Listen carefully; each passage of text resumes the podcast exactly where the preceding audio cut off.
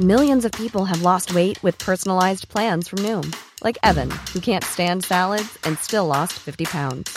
Salads, generally, for most people, are the easy button, right? For me, that wasn't an option. I never really was a salad guy. That's just not who I am. But Noom worked for me. Get your personalized plan today at Noom.com. Real Noom user compensated to provide their story. In four weeks, the typical Noom user can expect to lose one to two pounds per week. Individual results may vary. Je serai le président de tous les Français. Tous les Français. Sans exclusive, sans appartenance partisane. Tu fais un discours de président Président de quoi? Les Français. Bah, euh, président de la France, quoi, tu vois, je me... Enfin, je me prépare un peu à l'avance, quoi, histoire de pas bafouiller. Mais, enfin, c'est pas que je doute de tes chances, hein, mais on est d'accord que tu t'es pas présenté, t'as pas de parrainage. Présenté. Ah, pour 2022 Mais non. Moi, je vise euh, 2027, enfin, évidemment. Ah oui, tu t'y prends tôt du coup. Oui, j'ai déjà mon slogan, d'ailleurs. Des palmes pour tous. Avec cours de natation gratuit dès la maternelle, hein. Ah ouais, c'est pas mal comme programme euh, sport et santé. Ah non, non, c'est pas sport et santé, c'est mon programme environnement. Ah, euh, c'est peut-être un poil exagéré, non? Enfin, je sais que c'est pas la joie niveau climat, hein, mais... Bah, disons que je pars du principe que, vu ce que les candidats ont prévu pour sauver la planète, et vu les prévisions du GIEC, euh, les palmes en 2027, tu vois, ça me paraît pas si alarmiste que ça.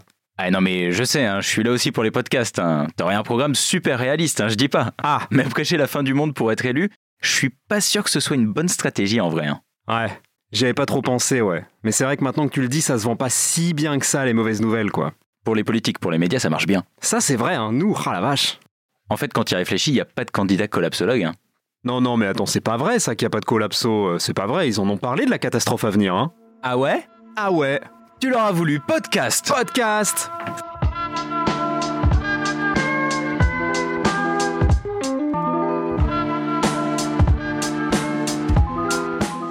Bienvenue dans L'envers du décor, le podcast environnement du service science du HuffPost. Dans L'envers du décor, chaque semaine, on vous parle d'environnement sans prendre de gants pour faire un tri sélectif, bien sûr, de nos certitudes et idées reçues. Parce que vous pensez sûrement que la planète va mal, et franchement, vous avez raison, mais on voudrait vous aider à comprendre d'où viennent vraiment les problèmes, et peut-être même les solutions qui vont avec. Surtout aujourd'hui.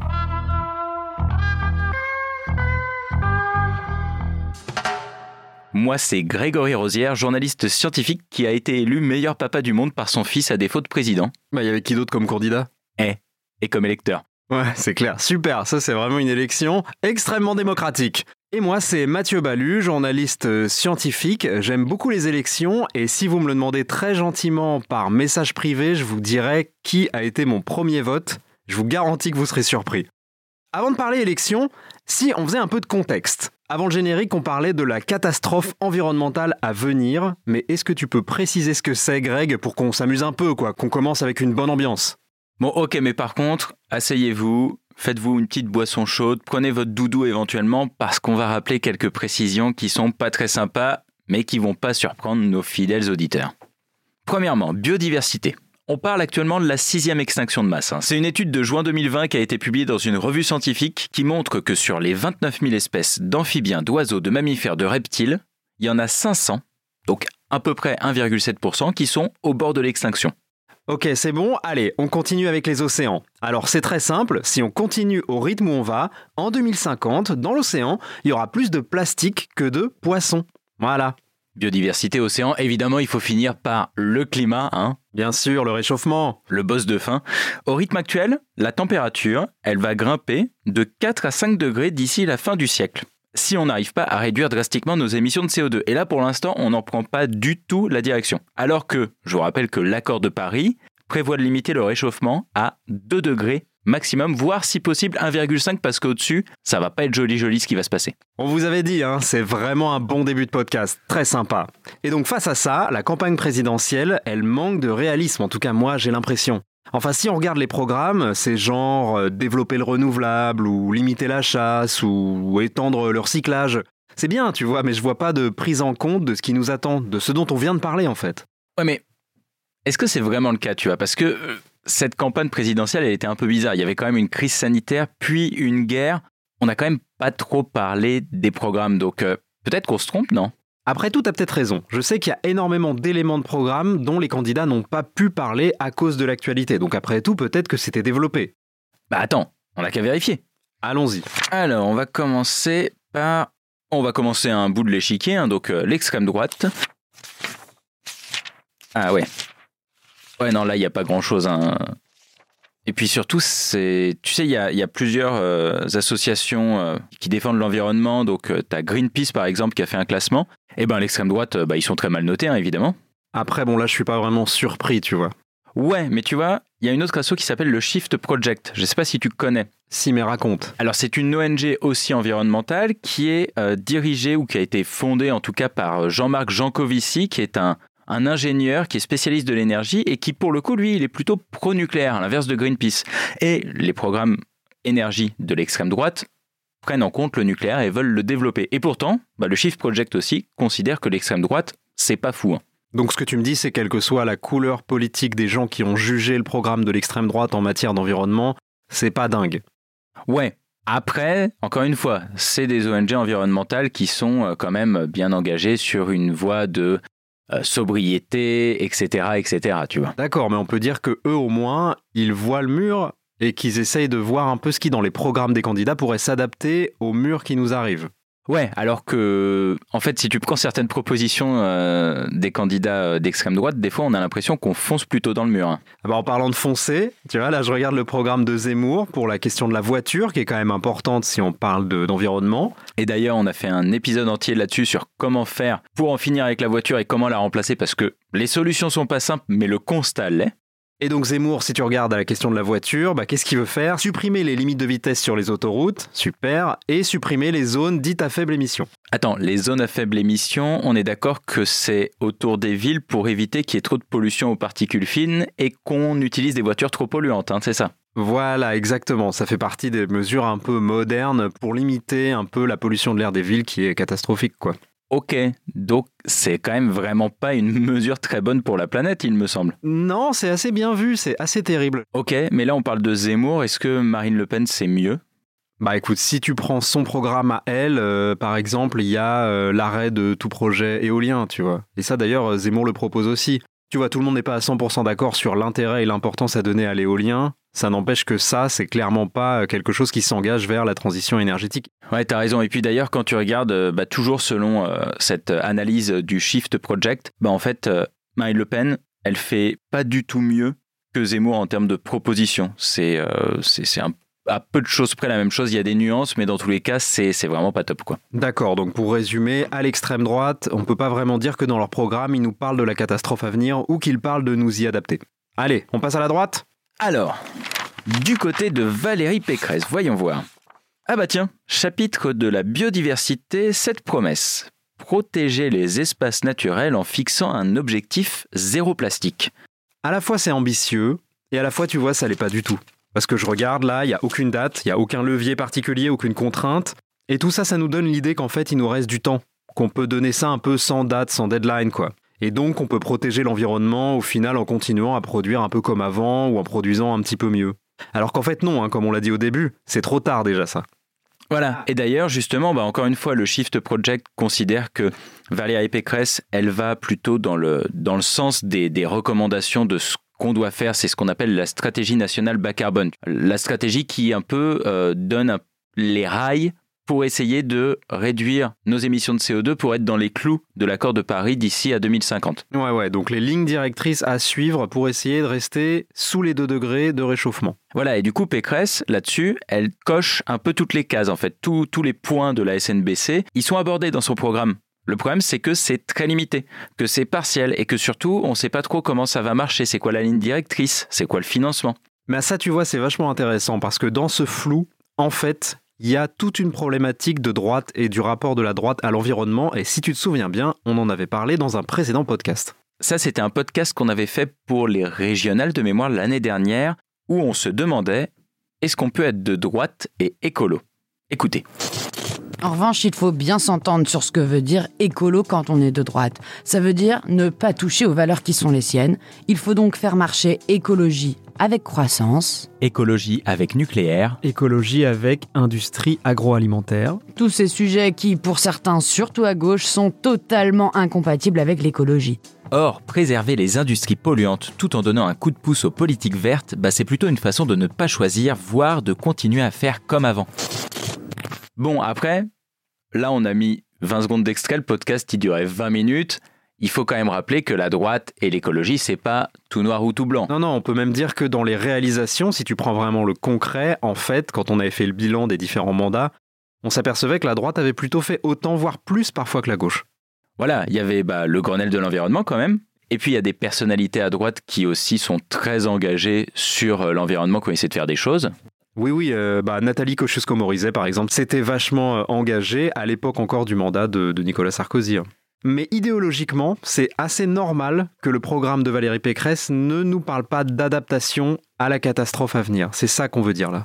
Voilà, parce qu'en fait, si vous vous rappelez de ce podcast, ce qu'on disait, c'est que la droite comme la gauche avait un problème à comprendre l'écologie, à changer le logiciel politique, et la droite était très conservatrice là-dessus la plupart du temps.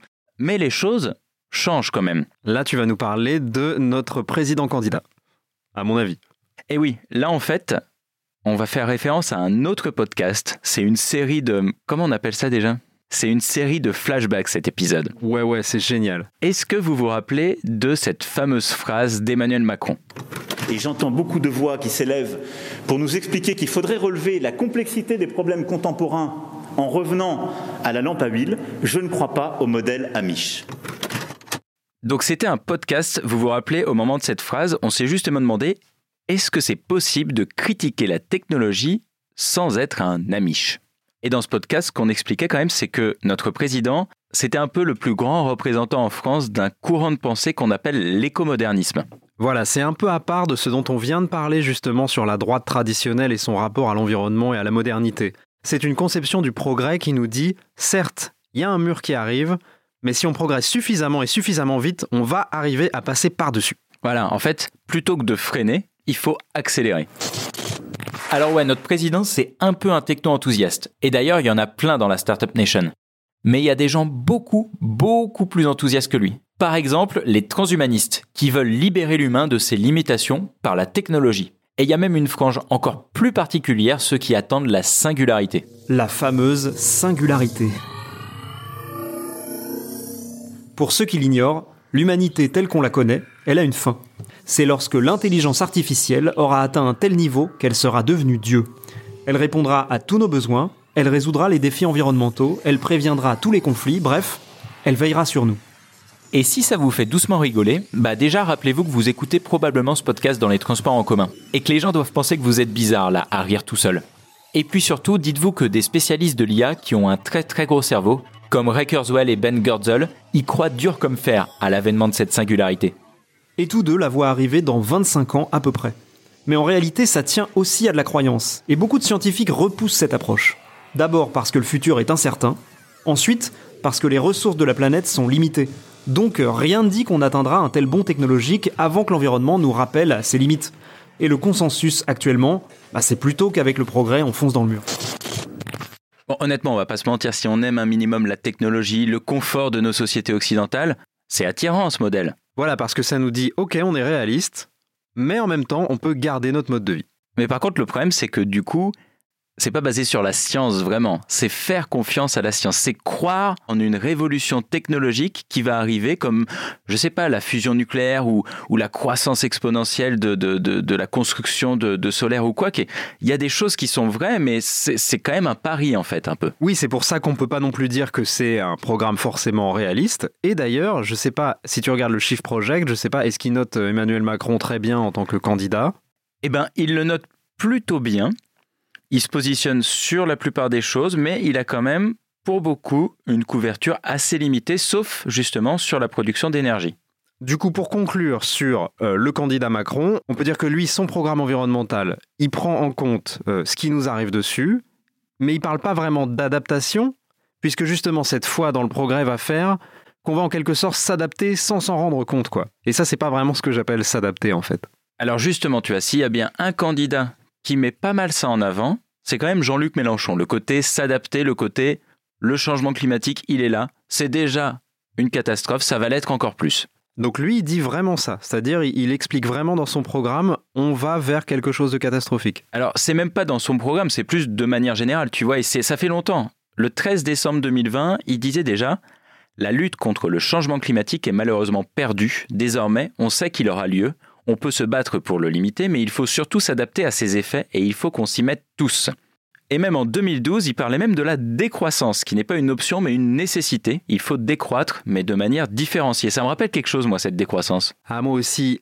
On n'avait pas fait un podcast là-dessus, dis donc On avait carrément fait un podcast sur la décroissance au moment de la primaire écolo, justement. C'était Delphine Bateau qui était la seule, en fait, à défendre ce concept de décroissance. Tu peux peut-être nous résumer ce que c'est la décroissance?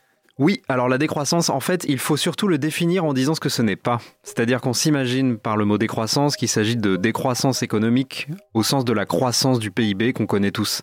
En fait, non, ça veut dire justement prendre appui sur d'autres choses, sur d'autres relais que la croissance traditionnelle pour faire grandir notre société ou en tout cas la faire évoluer parce que de toute façon, avec ce qui nous arrive dessus, et c'est en ça que les décroissants sont profondément euh, inspirés de la catastrophe à venir, de l'effondrement à venir, on ne pourra plus se développer de la même façon. Et si le mot décroissant a fait Flores, c'était justement pour casser des idées reçues ou une idée qu'on se faisait de ce que c'était que la société et le développement de la société. En gros, la décroissance, c'est pas une idée du futur de se dire on va décroître, c'est plus une manière de détruire le mythe actuel qui est que la croissance et le PIB, c'est la seule manière vraiment de d'avoir du bonheur en fait. Et du coup, on appelle ça un peu un mot au but. C'est un concept qui est là pour casser pas pour construire. Et là où c'est intéressant, c'est que effectivement, ces décroissants, ils sont clairement dans l'adaptation. Pour, pour le coup, ils ont clairement compris que les choses allaient pas se passer bien dans les décennies qui viennent et que donc il faut y faire face.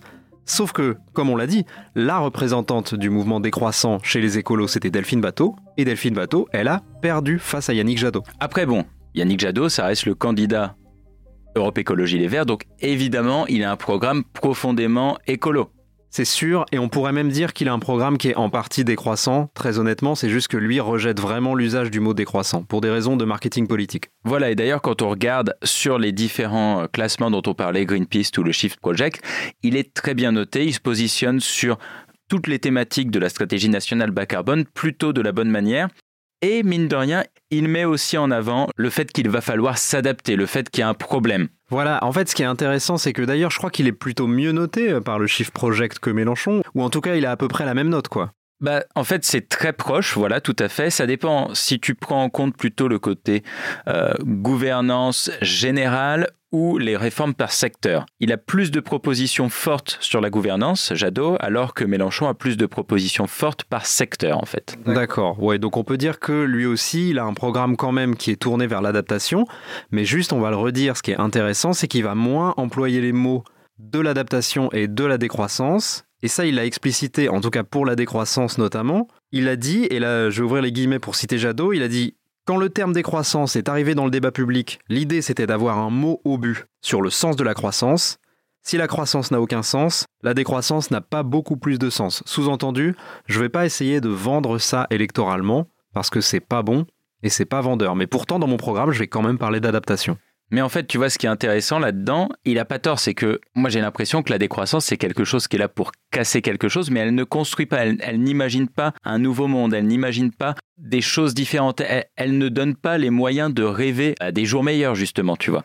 Oui, après, on peut se dire aussi que ne pas être collapso dans son discours, c'est une manière aussi de pas être pédagogue sur le mur qui vient, tu vois. On peut se dire c'est peut-être ne pas assez informer les gens sur l'urgence. Et on en revient à ce podcast qu'on avait fait sur justement l'effondrement, où on, parlait du fait que la, la collapsologie, c'est pas une science et c'est en fait euh, plus une croyance qu'autre chose, mais que par contre, le mur à venir, et ça c'est ce que disait le, le philosophe euh, Jean-Pierre Dupuis, qui expliquait que justement il faut être conscient de la catastrophe à venir, conscient du fait qu'elle arrive pour justement pouvoir la déjouer si on se dit qu'elle arrive et quoi qu'il arrive, on ne peut rien faire et qu'elle est inéluctable, bah en fait, on va rentrer dans le mur. Si à l'inverse, on ne regarde pas devant nous, bah on va rentrer dans le mur aussi. Donc ce qu'il faut, c'est regarder le mur pour comprendre soit comment passer au-dessus, soit comment passer à travers, soit comment prendre un chemin détourné. Et si on ne fait pas ça, bah en fait, on n'arrivera même pas à se poser la question.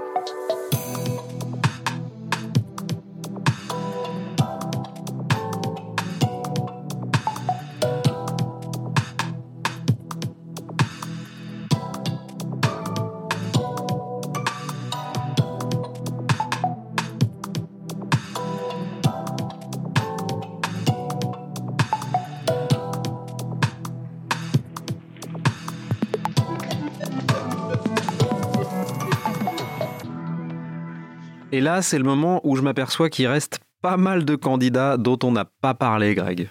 Alors c'est sûr, ils ont tous un programme. Mais là, ce qu'on a essayé de faire, en réalité, c'est quand même plus de définir des familles de pensée que les candidats par rapport à l'environnement.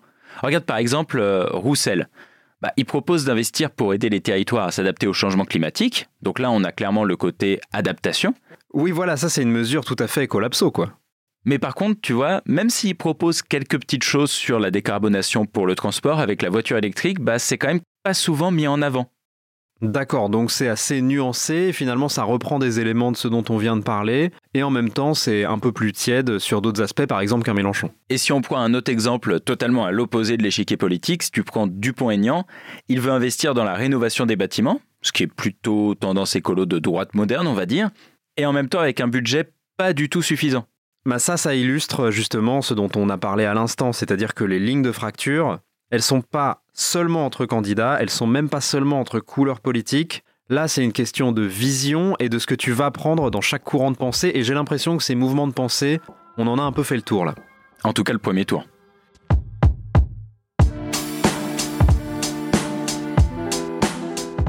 Du coup, en fait, si je résume toute cette histoire, qui est fou quand même, c'est que derrière le clivage gauche-droite classique, il y a un peu une séparation au sein des familles politiques, tu trouves pas? Bah ça c'est sûr. D'un côté on a la droite et l'extrême droite, euh, disons assez classique quoi, qui n'a rien changé ou en tout cas va mettre un peu d'eau dans son vin avec des mesures vertes parce que c'est quand même un peu euh, dans la tendance du moment. Ouais, même si encore une fois, comme on l'a dit, il n'y a pas tout acheté là-dedans et il y a des projets qui vont dans le bon sens. Oui, oui, voilà, il ne s'agit pas de, de, tout balancer. Et de l'autre côté, toujours à droite, ou en tout cas plutôt à droite, on a des éco-modernistes qui font face au futur, un futur assez sombre, mais ils lui font face avec confiance, quoi. Voilà, qui sont conscients du mur et qui sont persuadés que c'est le progrès qui va leur permettre de trouver une voie de bifurcation ou de passer au-dessus. Alors que si ça se trouve, ils sont juste en train d'accélérer en klaxonnant en plein vers le mur. Mais ça, on le verra que quand on est dans le mur ou au-dessus. Et dans le même temps, à gauche, c'est vachement différent. On a d'un côté une vieille gauche qui ne veut pas trop faire peur et qui veut pas trop mettre en avant ce risque de catastrophe, qui, qui l'accepte mais qui ne le dit pas trop. Oui, parce que les lendemains qui chantent, ça c'est quand même une idée de gauche, tu vois. Et je pense pas que véhiculer le pessimisme ce soit facile quand on se dit de gauche, qui est quand même par définition plutôt euh, l'idée justement du lendemain qui sera meilleur euh, que la veille. Et de l'autre côté, on a une gauche qui accepte plus de dire justement le changement climatique arrive, les dérèglements environnementaux sont là, il faut s'y préparer, il faut essayer de les limiter, mais il faut s'y préparer, il faut se préparer à ce que le monde change. Et ça, c'est quand même assez déprimant. C'est vraiment assez déprimant. Parce qu'en fait, au fond, ça veut dire renoncer à un modèle qui nous a beaucoup donné, qui nous a tout apporté, en tout cas depuis pas mal de décennies. Et en plus, ce changement, ça va nous demander des efforts énormes. Et en plus, ces efforts énormes, on n'est même pas certain de leurs résultats. C'est ça, parce que mine de rien, on parlait de la croyance des écomodernistes, il y a aussi une croyance dans plein de programmes de modification euh, qu'on peut voir justement dans, les programmes de, Mélenchon ou de Jadot, où on imagine une transition énergétique et une taxation des produits pétroliers. Il faut se rappeler, mine de rien, que les gilets jaunes, ça part d'une taxe carbone et d'une hausse du prix du carburant, qui n'était pas aussi élevé que ce qu'on a aujourd'hui en plus, hein, et qui ne sera rien comparé à ce qu'on va vivre dans les décennies à venir. Pour ajouter à ce que tu dis, euh, c'est vrai que par exemple quand on entend euh, Mélenchon parler, euh, on sait qu'il axe beaucoup sur le fait qu'on trouvera des solutions dans le futur si on s'y met tous ensemble. Ce qui a à la fois un côté enthousiasmant et justement un côté à mettre en parallèle avec l'écomodernisme, qui est si on y croit fort, on trouvera la solution. Mais cette fois, à mon avis, elle fait aussi un peu partie de ce qu'est la politique. C'est-à-dire choisir entre différentes solutions dont on ne peut pas dire scientifiquement que l'une est meilleure que l'autre. Exactement. Et la politique, c'est avant tout de faire confiance en une personne, en un programme, en une vision de l'avenir. Le problème, c'est que pendant des années, la vision de l'avenir par rapport à l'environnement, elle était cachée. Là, elle commence à émerger, comme on vient de le dire. Et je pense que le vrai problème, c'est pas de savoir qui a raison, c'est qu'on n'en parle pas assez. Et qu'on n'en a pas assez parlé dans cette campagne. Et qu'on n'a plus vraiment le temps d'en parler. On espère que cet épisode vous a plu. Si c'est le cas, n'hésitez pas à vous abonner et à le partager à vos amis et surtout, surtout, replongez-vous s'il vous plaît dans les programmes des candidats avant de voter, en particulier évidemment tout le volet environnement. Parce que l'important c'est pas pour qui vous votez, c'est de voter. Salut Salut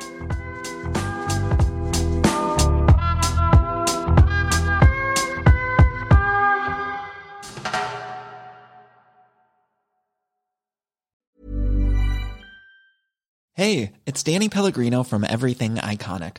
Ready to upgrade your style game without blowing your budget? Check out Quince. They've got all the good stuff shirts and polos, activewear, and fine leather goods, all at 50 to 80% less than other high end brands. And the best part?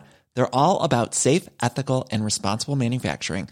Get that luxury vibe without the luxury price tag. Hit up quince.com slash upgrade for free shipping and 365 day returns on your next order. That's quince.com slash upgrade. When you make decisions for your company, you look for the no brainers. If you have a lot of mailing to do, stamps.com is the ultimate no brainer. Use the stamps.com mobile app to mail everything you need to keep your business running with up to 89% off USPS and UPS. Make the same no-brainer decision as over 1 million other businesses with stamps.com. Use code program for a special offer. That's stamps.com, code program.